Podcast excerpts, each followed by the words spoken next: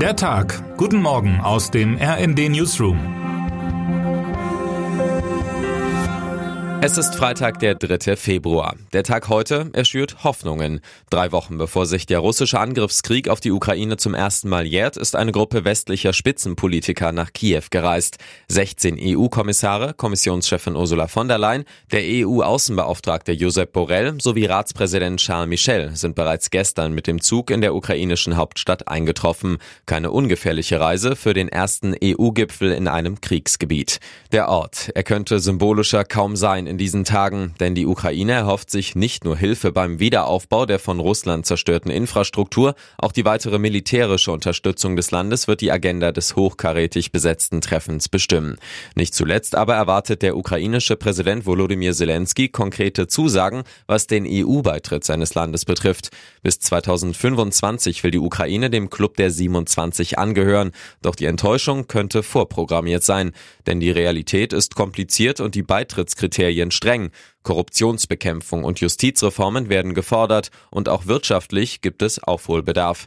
Die EU-Spitzen sollten an diesem Freitag unbedingt so ehrlich sein, dass sie ihr Treffen als das darstellen, was es ist, ein starker symbolischer Akt. Statt falsche Erwartungen an einen EU-Beitritt zu wecken, wäre es nur fair, wenn sich die EU dazu aufraffen könnte, die finanziellen und humanitären Hilfen für die ausgebombten Ukrainerinnen und Ukrainer noch einmal aufzustocken, fordert RND-Chefredakteurin Eva Quadbeck in ihrem Kommentar. Ebenfalls Hoffnung macht sich Nancy Faeser und setzt gleichzeitig alles auf eine Karte. Seit gestern Nachmittag ist klar, was heute offiziell bestätigt werden soll. Die Bundesinnenministerin will als SPD-Spitzenkandidatin in den hessischen Wahlkampf ziehen. Innenministerin will sie aber trotzdem bleiben, auch im Fall eines Misserfolgs bei der Landtagswahl. Oppositionsführerin war ich schon, begründet Faeser diese Entscheidung recht selbstbewusst im Gespräch mit Spiegel Online. In einer offiziellen Erklärung, die die SPD am Abend verbreitete, beruft sich die SPD-Politikerin auf die volle Rückendeckung des Kanzlers.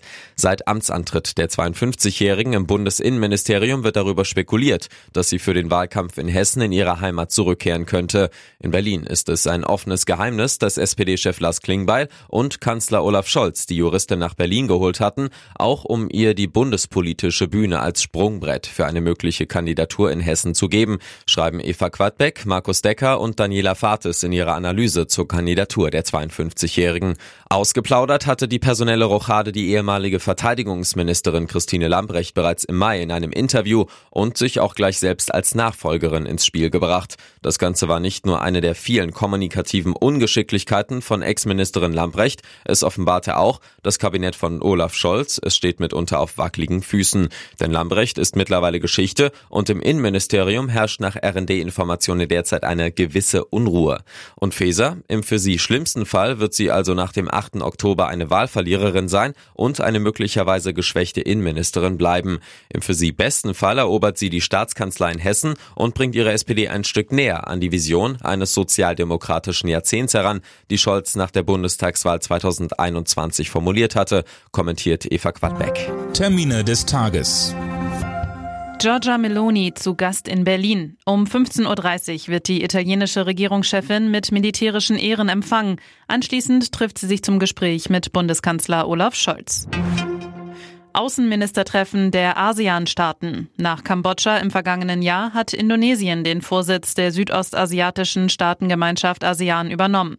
Die Krise im Putschland Myanmar gilt als einer der wichtigsten Punkte auf der Agenda. Von der dortigen Militärregierung ist niemand eingeladen. Wer heute wichtig wird. Angeführt von Alexander Zverev wollen sich die deutschen Tennisherren im Davis Cup wie im Vorjahr für die Gruppenphase qualifizieren. Der Olympiasieger trifft in der Qualifikationspartie gegen die Schweiz an diesem Freitag in Trier im zweiten Einzel auf den Schweizer Routinier Stan Wawrinka. Zverev hatte zuletzt vor einem Jahr in Brasilien für Deutschland gespielt, war danach aber wegen einer schweren Fußverletzung ausgefallen. Und damit wünschen wir Ihnen einen guten Start in den Tag. Autorin ist Nora Lisk, am Mikrofon Jana Klonikowski und Fabian Hoffmann. Mit rnd.de, der Webseite des Redaktionsnetzwerks Deutschland, halten wir Sie durchgehend auf dem neuesten Stand. Alle Artikel aus diesem Newsletter finden Sie immer auf rnd.de slash der Tag.